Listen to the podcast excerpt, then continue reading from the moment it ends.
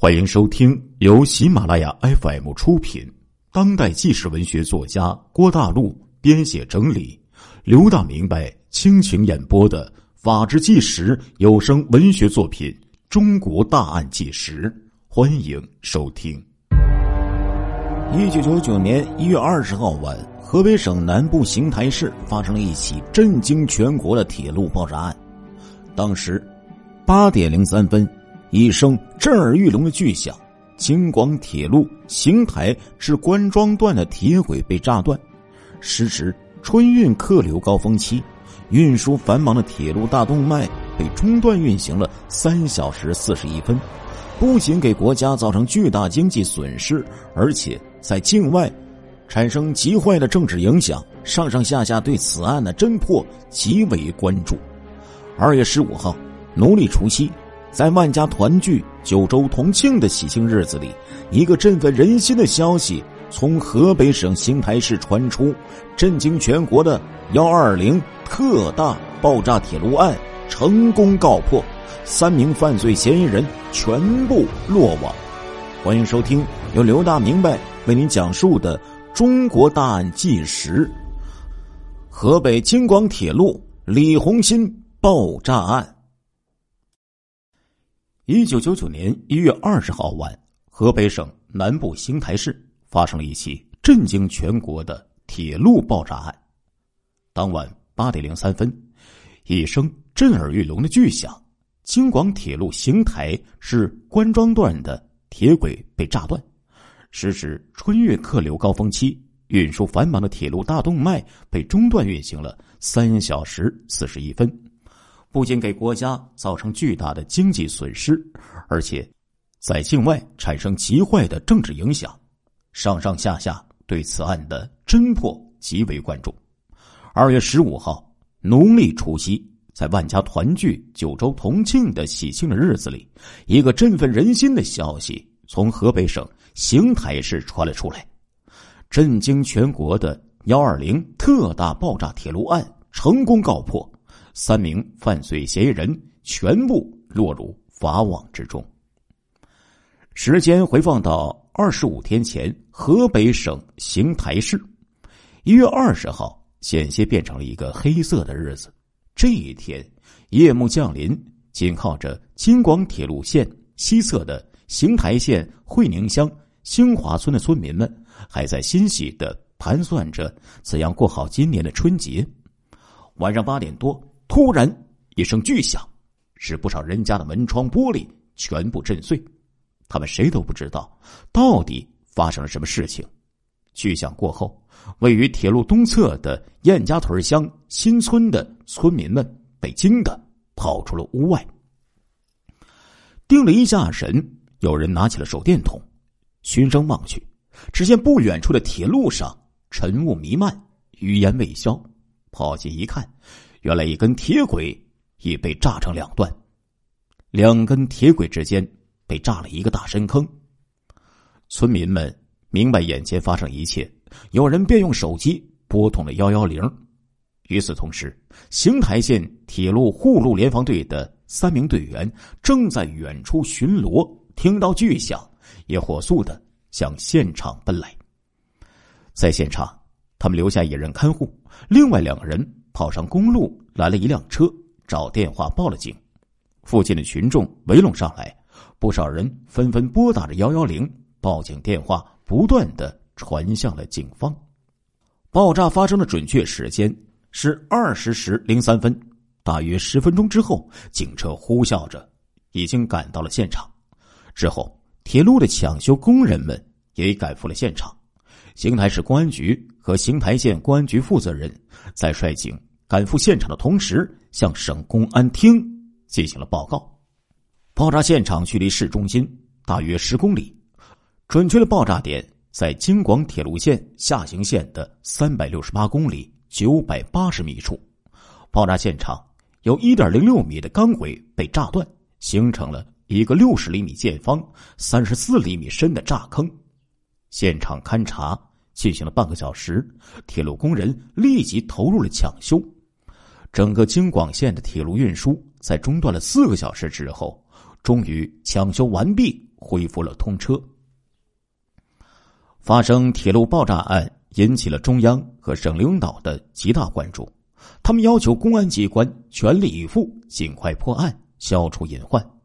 为了尽快破获此案，地方和铁路公安成立了以省公安厅厅长于定海、铁道部公安局局长张启增为总指挥，以省公安厅副厅长李立、省公安厅刑侦局局长曹爱平为组长。北京铁路公安局局长江占林等组成的“幺二零”专案组，警方初步分析认为，这是一起有计划、有预谋、采取爆炸手段，通过破坏铁路造成重大社会影响的恶劣案件。犯罪分子应当具备爆炸的知识和技能，具有接触爆炸物的条件。专案组制定了严谨详尽的侦破方案。并将现场周围的九个县市作为侦查重点，以邢台市的桥东、桥西两个区以及邢台县为重中之重。根据群众反映，爆炸前后有两辆车开往北京，曾在现场一带停留。铁路公安机关便立即抽调警力，连夜赴北京、保定、定州、邢台以及河南等地查找，费尽周折都要找到。大客车的司乘人员进行访问，但是收效甚微。又有群众反映，案发时在现场南侧的一个铁路涵洞口，曾有一辆摩托车停留。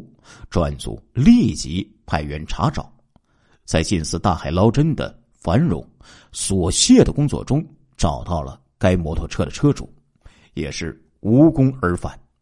可是，在排查之中，专案组发现。在幺二零特大爆炸铁路案发生前的元月一日，邢台市还曾发生过一起爆炸未遂案。那是居住在西园村西园南街的几名妇女，早晨去厕所的时候，发现在便池内堵着一只鼓鼓囊囊的编织袋人们七手八脚的将那个袋子拽上来，打开一看，赫然出现在眼前的是两只钟表。一只电池和乱七八糟的电线，人们顿觉不妙，立即报警。警方接报之后，迅速的赶到了现场，经勘查证实，这是一组定时的爆炸装置。此案发生之后，邢台市公安局调集精兵强将，开展深入细致的侦破工作，但是该案尚未突破，是偶然巧合，还是有着？内在的必然联系呢？在案件线索的排查之中，一连几天的时间，虽然一个个可疑人员纳入了公安民警的视野，一条条重要线索汇集到了专案指挥部，却又一个个先后被排除或被否定。通过对几百个村庄、居委会和几千个单位、商业网点以及生产、贮存、使用爆炸物品的处所进行。疏闭式的排查，专案指挥部和专案组的视线终于集中在了邢台县司法局党组书记、局长李红新的身上。一个重要的线索终于出现了，在茫茫的人海之中，真有两名爆炸时的目击者，他们向警方讲述：一月二十号晚八点钟，两个人骑自行车从现场附近经过，他们下意识的。看到了，在幺零七国道东侧的一片空地上，停放着一辆大鼻子、铁壳子、骑屁股的汽车，但是他们并没有在意。其中一位在这里小解时，爆炸发生了，随着震耳欲聋的巨响，腾空而起的灰尘洒落了他一身一脸。爆炸声响之后，他们发现那辆汽车不知道什么时候已经。不见了踪影。专案组没有放过任何与现场有关的蛛丝马迹。经查，所谓的大鼻子、铁壳子、骑屁股的汽车，在邢台共有六种车型。经多方查实，出现在现场的汽车为兴达牌。此车型共有十六辆。他们逐车逐人的进行调查，结果证实。案发当天，只有李新红驾驶的一辆车从现场经过，并未做停留。一月二十七号，侦查人员与李红新进行了第一次接触。李对此并不隐晦，他说：“当天晚上，他确实曾与一位名叫王庆虎的朋友驾车前往住在庞马林的一位同事家，但是时间可是晚上七点多。当时停车是为了看路标，顺便解手，没有听到什么爆炸声。分析幺幺幺案现场遗留物证，查明其雷管产自辽宁。去年五月，邢台县华兴公司曾经购进五万枚，其中有四万八千枚销往了邢台县杨范乡的十个采矿点，另有两千枚销往了黄四乡。专案组在紧紧的钳住了这样的两条线索的同时，王庆虎突然出现了反常。一月二十九号，再次。传唤他到专案组的驻地的时候，他借口上厕所，却来了一个溜之大吉。专案组派出四十余名民警，全力在杨范乡和黄四乡排查。二月七号，在黄四乡云天饭店，李红新与其七弟甄某一起吃饭的情景，已经纳入了侦查人员的视线。因为彼此相识，黄四乡派出所所长刘增仁上前与他们二人打了招呼。李等二人吃完饭之后便分手，各奔东西。可是，当刘所长突然又返回该饭店打电话的时候，他却发现了李红新和他的七弟也返回到了这里。他们很像是为了掩人耳目，这才匆匆离去。急着返回，又像是在这里正在等着什么。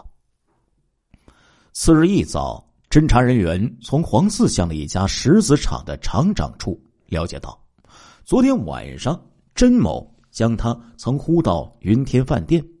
当时甄某指着身边的一个人说：“这是我哥，他家开铁矿，前些日子买了一些炸药，碰不上数了。